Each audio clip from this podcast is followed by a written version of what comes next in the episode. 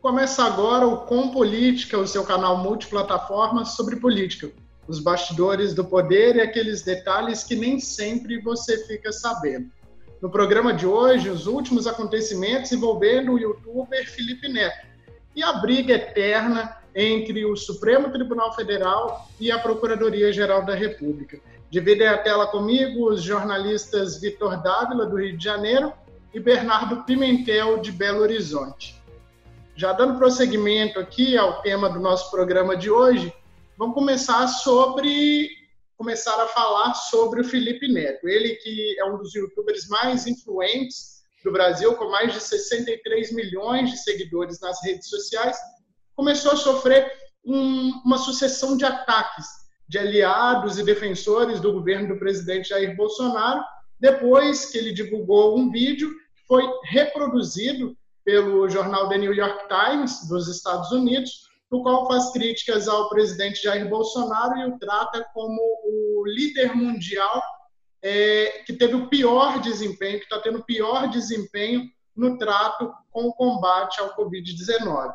No final da semana passada, vários apoiadores de Jair Bolsonaro estiveram, inclusive, na porta da casa do Felipe Neto, com carros de som, fazendo vários tipos de ataques a ele, ligando o nome dele à pedofilia e ameaçando, inclusive, a família dele. Então, é o tema que eu coloco inicialmente para a gente debater aí. Vitor, Bernardo. Vamos embora, gente. Vamos começando. Primeiramente, eu quero cumprimentar a todos vocês que estão vendo no YouTube e ouvindo no Spotify aqui o Com Política. O Felipe Neto é uma figura que tem uma série de ressalvas sobre ele. Ele tem sido muito conhecido, ele tem tido essa tendência de sempre bater em cachorro morto. Porque quando o PT estava no auge ainda do poder, ainda com popularidade, já tinha suas críticas, já havia problemas sérios ali no governo, desde a época de mensalão, por exemplo, já no começo do petrolão ele se mantinha calado. Aí o Felipe Neto foi soltar um vídeo, por exemplo, criticando o PT, isso na época em que ele fazia um conteúdo de críticas a coisas, entre aspas, erradas na sociedade, coisas que no julgamento dele seriam erradas, vamos dizer assim, ele só foi fazer isso é, já com, a, com o processo de impeachment praticamente dado como certo. Então, o Felipe Neto tem sempre essa tendência. Falar mal do Bolsonaro agora, por exemplo, é redundante. É, é público e notório que ele está sendo completamente equivocado em suas medidas. E falar mal dele agora é senso comum. E o Felipe Neto é isso. O Felipe Neto, ele enche seu discurso de senso comum e ao mesmo tempo em que a imagem dele é boa para o uso de grupos políticos que adorariam estar no poder nesse momento, grupos oportunistas, eu vejo dessa maneira, como por exemplo a Tabata Amaral. Vamos lembrar aqui da Tabata, ela um perfil jovem, uma moça bonita, pode-se dizer assim, esteticamente mesmo, uma imagem esteticamente bonita, e era usada como uma figura da esperança, a estética explica isso. Só que a Tabata Amaral, ao longo de sua carreira, ela saiu dos trilhos, ela deixou de seguir a cartilha de, desse grupo político da, da esquerda progressista, vamos dizer assim, e isso acabou deixando ela em baixa. E esse grupo, é, que é esse grupo progressista, eles têm essa estratégia, eles apostam muito nessa estratégia de ter uma figura nesse molde, e o Felipe Neto, no momento, é a figura melhor possível para isso ser feito. Ele é um youtuber com mais de 50 milhões de inscritos, eu não sei o número ao certo, é um rapaz bonito, ele tem um discurso muito bem articulado, mas é um discurso cheio de senso comum. Ele critica o que tem que ser criticado no momento em que ele acha oportuno. Ele sempre vai falar coisas que são boas aos ouvidos. O Felipe Neto nunca vai falar coisas ali que possam soar incômodas, vamos dizer assim. O Felipe Neto não vai te tirar da Matrix, vamos dizer, por exemplo. O Felipe Neto não vai é, abrir os seus olhos, ele vai falar o que todo mundo já está falando. E colocando ali com sua imagem é a aposta grande para esse grupo progressista, vamos dizer assim, chegar ao poder. Eu falei esquerda progressista, estou indo um pouco é, de encontro ao que eu falei no episódio anterior, é, num dos episódios do Com Política, em relação ao espectro político para mim é esquerda, direita, isso já é algo batido hoje em dia. É um grupo progressista, é um grupo que tem se colocado como oposição ao governo de Jair Bolsonaro, ao desgoverno de Jair Bolsonaro, mas é um grupo oportunista. É um grupo que se apresenta como novo, mas que, de novo, não tem nada. O Felipe Neto é um personagem né, que já surgiu há muito tempo. Eu lembro que na eleição de 2010 ele lançou um vídeo que viralizou, que foi um vídeo que ele apelidou de quem quero ver quem tem culhão. É um vídeo que ele fala muito mal de alguns políticos, né? Inclusive na época foi focado na eleição do Tiririca, né? O Tiririca estava para ganhar. Ele critica muitos políticos que, que foram eleitos, estavam para ser eleitos. Fala muito da eleição do segundo turno da Dilma Rousseff com José Serra, na qual ele também faz críticas aos dois lados. Então, não quer dizer também que o Felipe Neto ele é petista, né? Muitos acabam dizendo que por ele ser hoje contra o Jair Bolsonaro, ele é petista. Isso também, na minha opinião, não quer dizer que aconteça, porque já houve um tempo que ele criticou medidas do PT. E nas outras eleições ele vivia criticando outros lados também, fez críticas ao PSDB, né? Inclusive na eleição de 2014 também ele bateu, bateu forte, né? Dos dois lados. Ele fez muitas críticas a outros políticos também. E em 2018 ele focou realmente em criticar o Jair Bolsonaro, né? Por, por ser até um tipo de político que ele não acreditava ser conivente com o cargo na qual ele quisesse exercer, que é o cargo de presidente da República. E ele focou totalmente em derrubar né, a campanha de Jair Bolsonaro. E hoje, como desde 2019 né, até o dia de hoje, com o Jair Bolsonaro presidente eleito, ele vem focando em tentar realmente colocar o governo para baixo, com críticas, principalmente na educação, né, que é um, um foco que o Felipe Neto tenta defender. Então, o Felipe Neto, eu só queria de, realmente demonstrar que ele não é um cara da esquerda ou do PT, né? Que tem muita gente que tenta sempre querer dizer, ah, se o cara não apoia o Bolsonaro, ele, é, ele apoia o PT. Não, não quer dizer isso. O Felipe Neto ele tem essa postura já de mais de 10 anos atrás. Por isso que eu falo da questão. Só, só um minutinho, Tiago, por favor. É a questão do espectro político batido. Exatamente o que você falou, concordo. Não é porque a pessoa é contra o governo Bolsonaro, porque ele é PT. Só que o Felipe Neto, eu vejo ele neste momento como uma marionete, como era a própria Tabata Amaral, de um grupo político que não quer corrigir o, o, o que tem errado no Brasil não quer corrigir os problemas.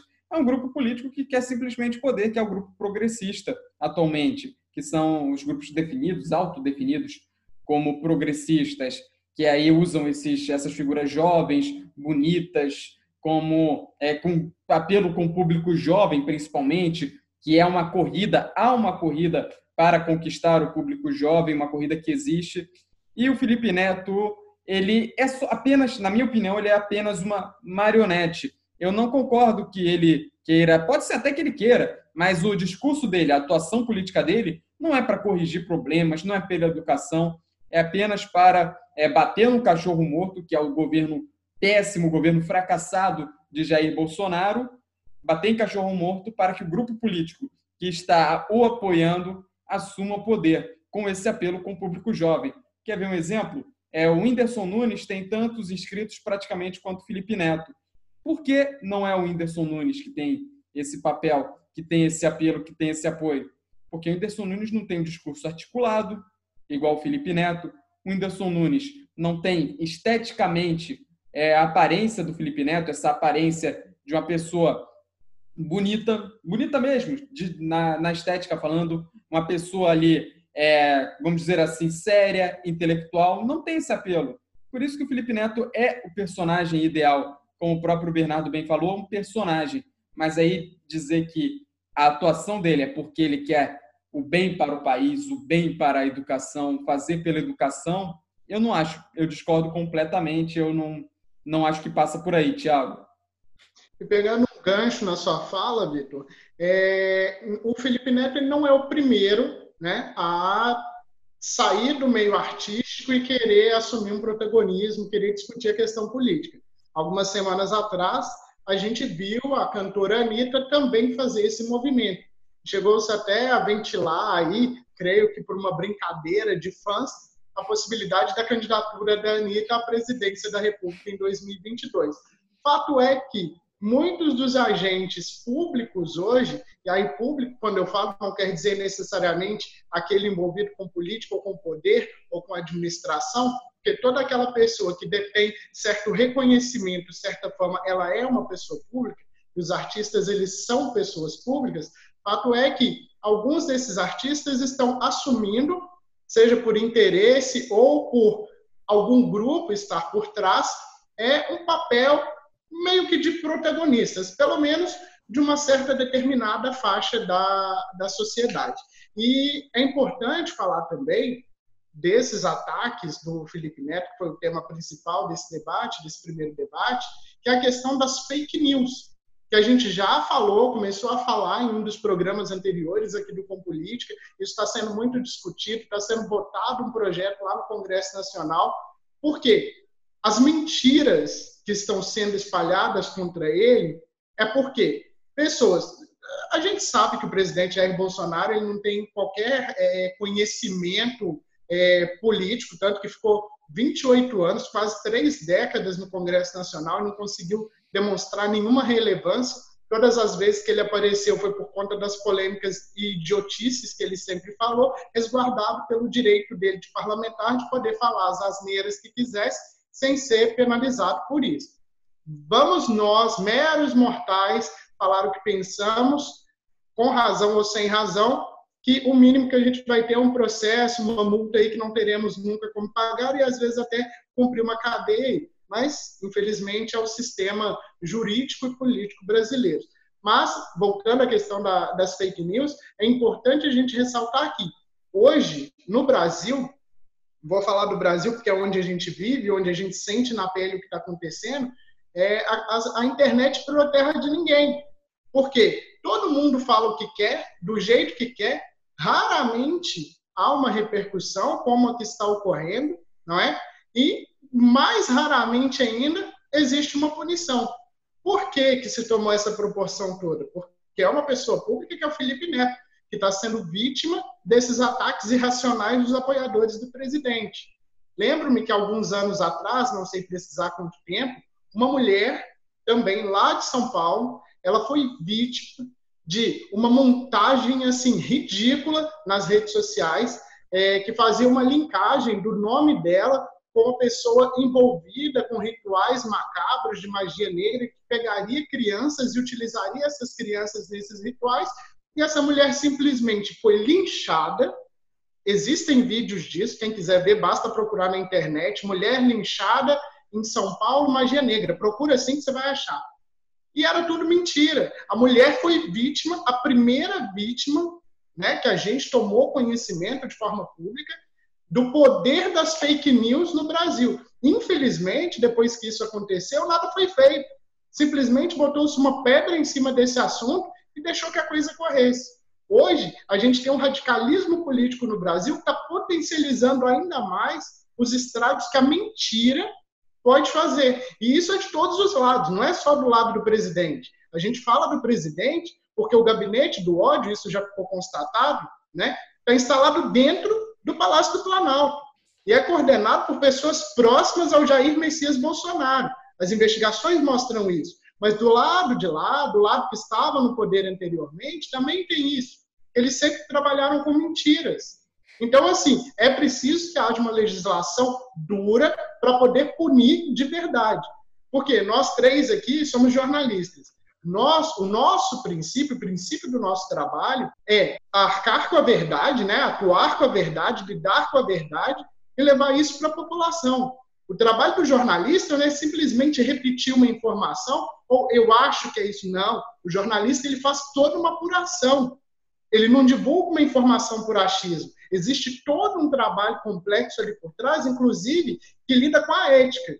coisa que não existe quando se divulga, quando se inventa alguma coisa, se compartilha pelas redes sociais e o pior, quem cria não é o único criminoso. Quem compartilha sem sequer pesquisar ou saber se é verdade ou não é tão criminoso quanto e deve ser punido o mesmo rigor e o mesmo peso da lei do que quem inventou a mentira. Porque se alguma coisa acontece, como é o caso da mulher de São Paulo, que eu citei, todos que tiveram participação para que aquela situação tomasse a proporção que tomou e tivesse a consequência que teve, que foi a morte dela, são tão culpados quanto. Eu concordo com você, Tiago. A gente tem que combater o gabinete do ódio, fake news, é, que vem sendo chancelada pelo governo federal, de certa forma, porque isso já é público e notório, vide inquérito das fake news, por aí vai. Mas não é com o Felipe Neto que a gente vai combater isso. Os ataques ao Felipe Neto são condenáveis, são repudiantes, são, são repudiantes, não, perdão, são repugnantes, são de se repudiar, melhor dizendo. Só que o Felipe Neto não é a pessoa para combater. Não se deve atacar. É desinformação a gente combate com informação, por isso que estamos aqui, nós jornalistas. Só que o Felipe Neto tem tido uma voz muito grande é, pela mídia, beijo propriamente dita, e isso eu vejo com certo perigo, porque o Felipe Neto ele tem por trás dele um grupo político que, quando quer, é tão radical quanto os bolsonaristas. Eu tiro o próprio Felipe Neto como exemplo, dois exemplos aqui, que aconteceram com dois youtubers que ousaram discordar dele. Ele orquestrou uma verdadeira máquina de assassinato de reputações ao youtuber Nando Moura e ao outro youtuber que é o Polado Full, prejudicou o Polado Full que são dois youtubers que sim, simplesmente fizeram discordar de pontos que o Felipe Neto defendia. O Felipe Neto orquestrou, ao lado dos seus seguidores, por meio de processos judiciais, contra para tentar censurar esses outros dois é, profissionais aí da, da mídia, da comunicação. Então, eu não vejo o discurso do Felipe Neto como legítimo, mas eu vou defender sempre aqui o direito dele falar o que ele quiser. Ele pode falar a bobagem que for, mas ele tem direito de falar o que ele quiser desde que não cometa crimes, não cometa calúnias. É o diferente do que acontece, por exemplo, no gabinete do ódio, que a gente vê ali muitas vezes crimes, calúnias, tentativas de assassinato de reputação, imputando crimes a outras pessoas por meio de notícias falsas divulgadas por meio de redes sociais, grupos de WhatsApp. Se você chegar em qualquer tiozinho da praça que tem um smartphone, é, você vai ver abrir, vai pegar o celular dele, vai ver que tem um grupo ele vai estar inserido no grupo Defensores da Pátria, né, brasileiros, patriotas, etc. e tal. Eu acho que desinformação se combate com informação. E desculpa, eu não vejo o Felipe Neto fazendo isso. Os ataques a ele, eu repito, são de se repudiar. Repudio veementemente os ataques ao Felipe Neto que foram feitos. Não se deve fazer isso. É crime, é crime. Quem fez tem que ser punido, tem que pagar no rigor da lei. Isso é errado, é incorreto. Não é com desinformação, a gente não vai combater com mais desinformação. Por isso que existimos nós, jornalistas. Desinformação a gente combate com informação. Então, passando ao nosso segundo tema aqui do, do debate, é a briga entre Supremo Tribunal Federal e Procuradoria-Geral da República. Por quê? O Procurador-Geral da República, Augusto Aras, ele passou a atuar como advogado particular do presidente Jair Bolsonaro desvirtuando-se das funções da, da, do PGR, né, que é defender os interesses da União, da República, e não do presidente, e não do grupo que está no poder. E ele trava um embate, tomou as dores do presidente Jair Bolsonaro no embate direto com o Supremo Tribunal Federal, naquilo que ameaça a tentativa de tomada do poder de forma golpista, porém legalista, do grupo do presidente Jair Bolsonaro. Então, o Edson Fachin, ele revogou na manhã desta segunda-feira, dia 3 de agosto, uma decisão do Dias Toffoli, que tinha sido tomada em 9 de julho e que permitia à PGR o acesso às informações da Operação Lava Jato. E por que, que o Augusto Aras quer acesso a essas informações? Ele já deixou claro e evidente em diversas manifestações dele ao longo do tempo que ele é contra a Lava Jato e que ele acha que a Lava Jato não deveria mais existir. É, e esse acesso dele às informações da operação é muito perigoso. Por quê? São informações sigilosas de investigações que estão em curso, inclusive que podem atingir pessoas que hoje exercem mandatos eletivos, então são deputados, senadores, quem sabe o presidente da República, ninguém sabe o que está sendo investigado nessa operação e quem serão os próximos a figurarem na lista de alvos né, das operações da Polícia Federal. Então, é muito grave isso que acontece e esse acirramento né, da, da briga, e volto a falar de novo, é um acirramento que vem da política, vem do, do grupo hoje que está no poder, ele coloca em risco o exercício da democracia, liberdade e independência dos poderes. Porque quando o executivo não está é, acirrando com o judiciário, ele está acirrando com o legislativo. Agora, o alvo da vez do Bolsonaro é o STF. Daqui a pouco ele volta a mirar de novo no Rodrigo Maia, por quê? Em janeiro, é época de eleição, sucessão na, na presidência do, das duas casas que formam o Congresso Nacional, a presidência da Câmara e do Senado, e o Bolsonaro quer colocar lá pessoas alinhadas a ele. Mas, voltando, né, atendo aqui ao tema, que é PGR versus STF, eu quero colocar para vocês aí para a gente discutir um pouco sobre essa questão. É, Augusto Aras versus STF. Essa discussão é, suscita um problema que está dentro da República, é uma das falhas da República. Você tem o STF brigando com a PGR, mas são cargos meramente políticos, e são cargos que têm poderes exacerbados e são cargos políticos. Você tem um Augusto Aras, um PGR, querendo ter acesso a uma investigação sigilosa que pode ter como alvo pessoas do convívio dele, políticos, que pode chegar até políticos, já que a Lava Jato se tornou a maior investigação contra é, crimes cometidos por políticos, independente de qual partido seja, independente de qual lado. Nós vimos políticos do Partido dos Trabalhadores sendo presos, como, partidos, como políticos do MDB, do Partido Progressista. Partido Progressista, para quem não, não se lembra, é o partido derivado da ditadura militar, derivado da Arena, que era o partido da, da ditadura militar. Então prendeu de todo mundo. Não venham com essa de que a Lava Jato prendeu a gregos e não prendeu a troianos prendeu todo mundo, investigou todo mundo e vai continuar investigando todo mundo. Ou melhor, iria se quem está lá no poder não estivesse trabalhando com força, e os fatos comprovam isso, é, de leis aprovadas, como o próprio juiz de garantias, o exemplo talvez mais, é, é mais crasso de, de, nesse caso, como também é o próprio, a própria limitação da delação premiada, isso vem prejudicando a Operação Lava Jato, e é incabível que o PGR, o Procurador-Geral da República, cargo político, cargo indicado pela Presidência da República, tem acesso a investigações sigilosas que podem chegar a políticos, que podem chegar a crimes cometidos por políticos, como já chegou inúmeras vezes. Aí você tem o STF dentro dessa discussão. É o Toffoli tinha liberado o acesso aos dados. Aí chega o Faquinha e diz que não, não pode mais ter acesso aos dados. Quem está certo?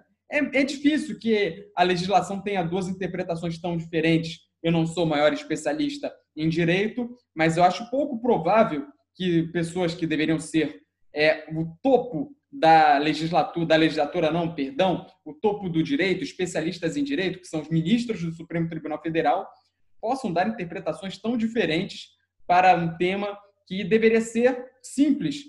E tem o agravante do STF também ser é indicação política, o que eu acho que é mais uma falha grave da República. O PGR e os ministros do Supremo Tribunal Federal serem indicações políticas complica é, investigações como a da própria Operação Lava Jato.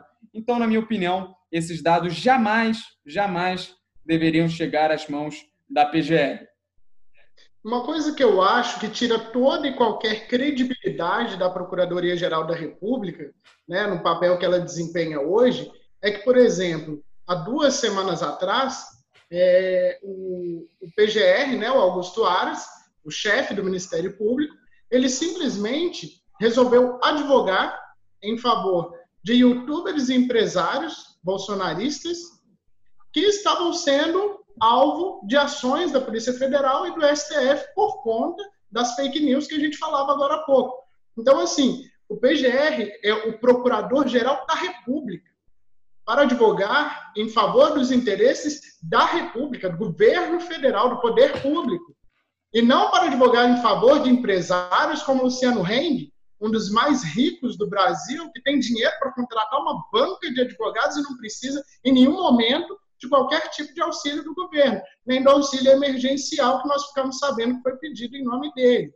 Então, assim, é muito errado. Como se pode confiar em uma instituição como a Procuradoria-Geral da República se ela se desvirtua do seu papel constitucional e central, que seria defender os interesses da nação? Eu, de verdade, eu não posso acreditar que exista qualquer seriedade hoje, hoje, digo apenas hoje, por conta da atuação totalmente parcial e comprometedora que o Augusto Aras vem tomando. Até porque ele sequer foi um dos que foi votado, né? não, não foi dos, dos três que compunham a lista tríplice, não foi dos três que o colégio de procuradores que estavam votando ali, que tinham o direito de fazer essa indicação, o presidente poderia sim aceitar ou não a indicação da lista tríplice. Porém, em nenhum momento ele foi tido, Augusto Aras, como representante do colégio de, de, de procuradores da República.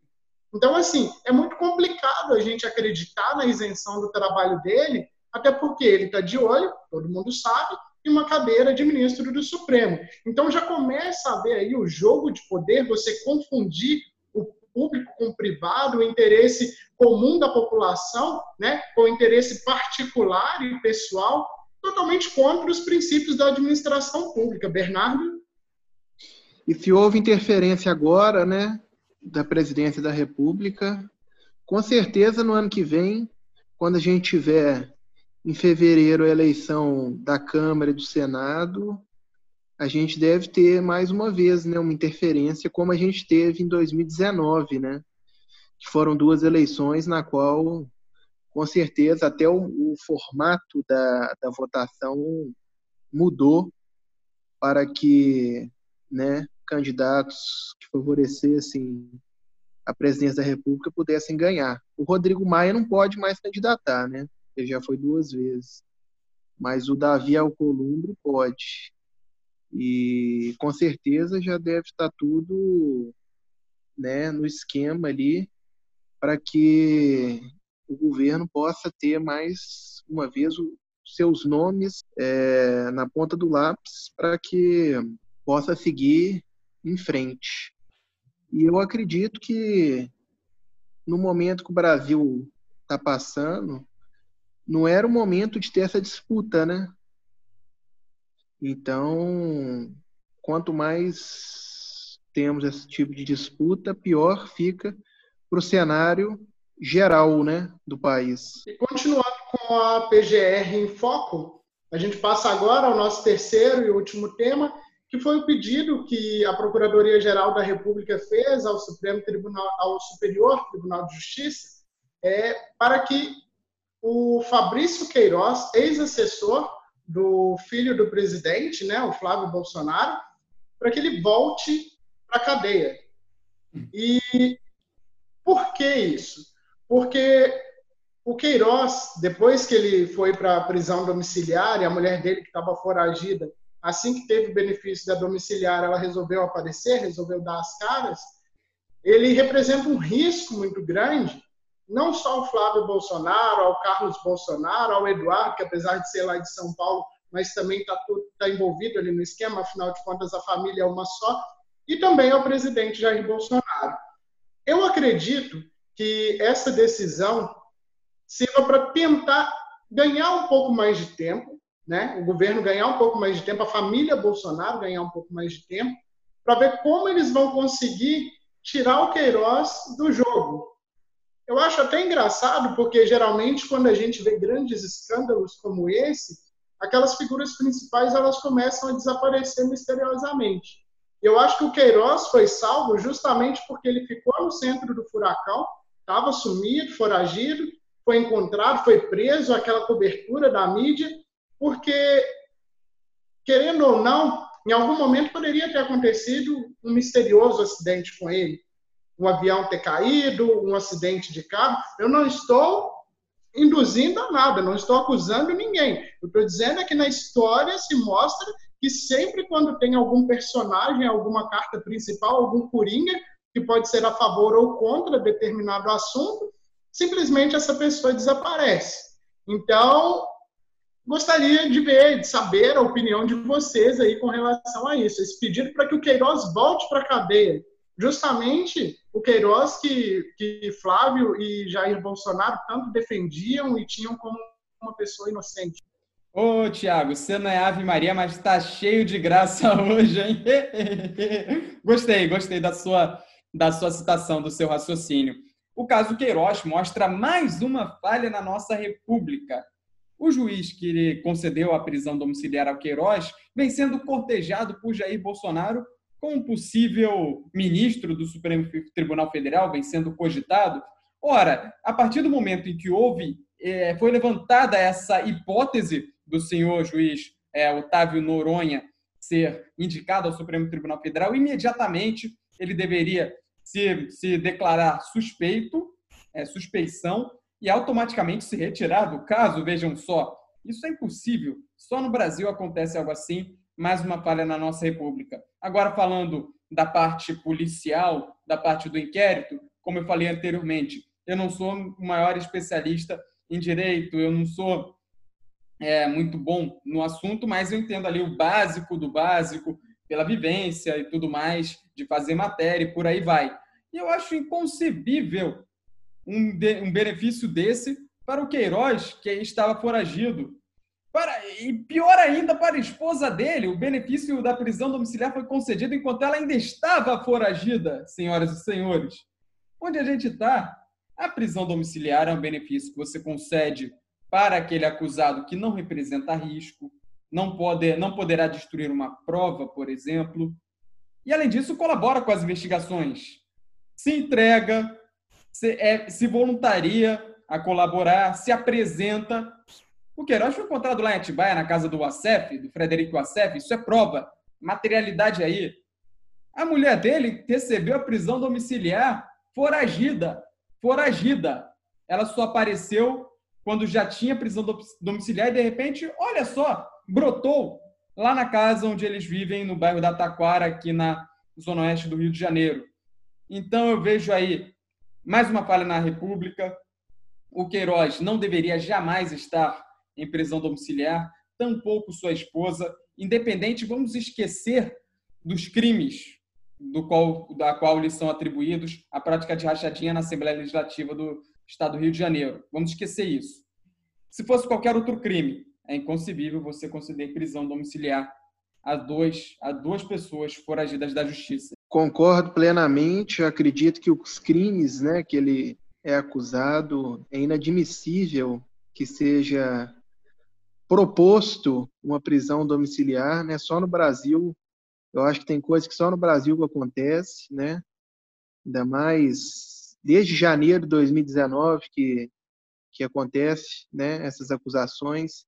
Aliás, desde novembro de 2018, antes mesmo do Jair Bolsonaro é, assumir o cargo de presidente da República, ele já era acusado naquele, naquele caso antigo com o Flávio.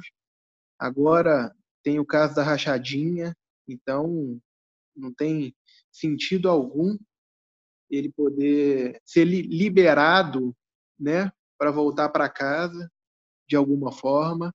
Então, com certeza, foi mais um grande erro, né? principalmente do juiz que concedeu. Então, Só... mais uma vez.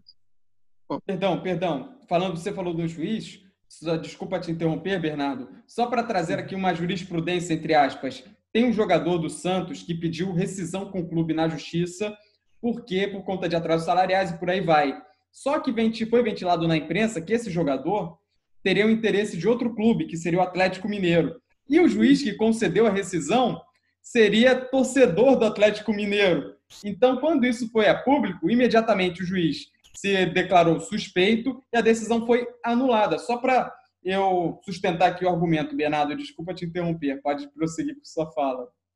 Eu ouvi falar desse caso, é o jogador Eduardo Sacha, né? É, que pediu a rescisão com o Santos e o juiz tinha concedido para ele tentar acertar com o Atlético e acabou voltando atrás depois, né? Depois que, que o caso foi passado para outro julgamento, acabou voltando atrás. E realmente, no Brasil acontece isso, esse tipo de, de coisa. Infelizmente, no Brasil, a gente não pode confiar tanto. Mas, infelizmente, a gente volta ao mesmo caso. Né? O, o, o caso do Flávio Bolsonaro vai ganhando novo, novo capítulo, né? porque até hoje nada foi resolvido. Né? Nem mesmo aquele caso antigo, né, que já vem há dois anos, praticamente, e nem mesmo esse caso novo lá do Rio de Janeiro. Esse foi o programa de hoje. Agradeço o Vitor Dávila, Bernardo pela participação e a você que nos acompanhou. Continue nos seguindo, interagindo conosco pelas redes sociais, Instagram, Facebook, no arroba com política. Lembrando que política é com K. P-O-L-I-T-I-K-A. Política. Muito obrigado mais uma vez a todos vocês e até o nosso próximo programa.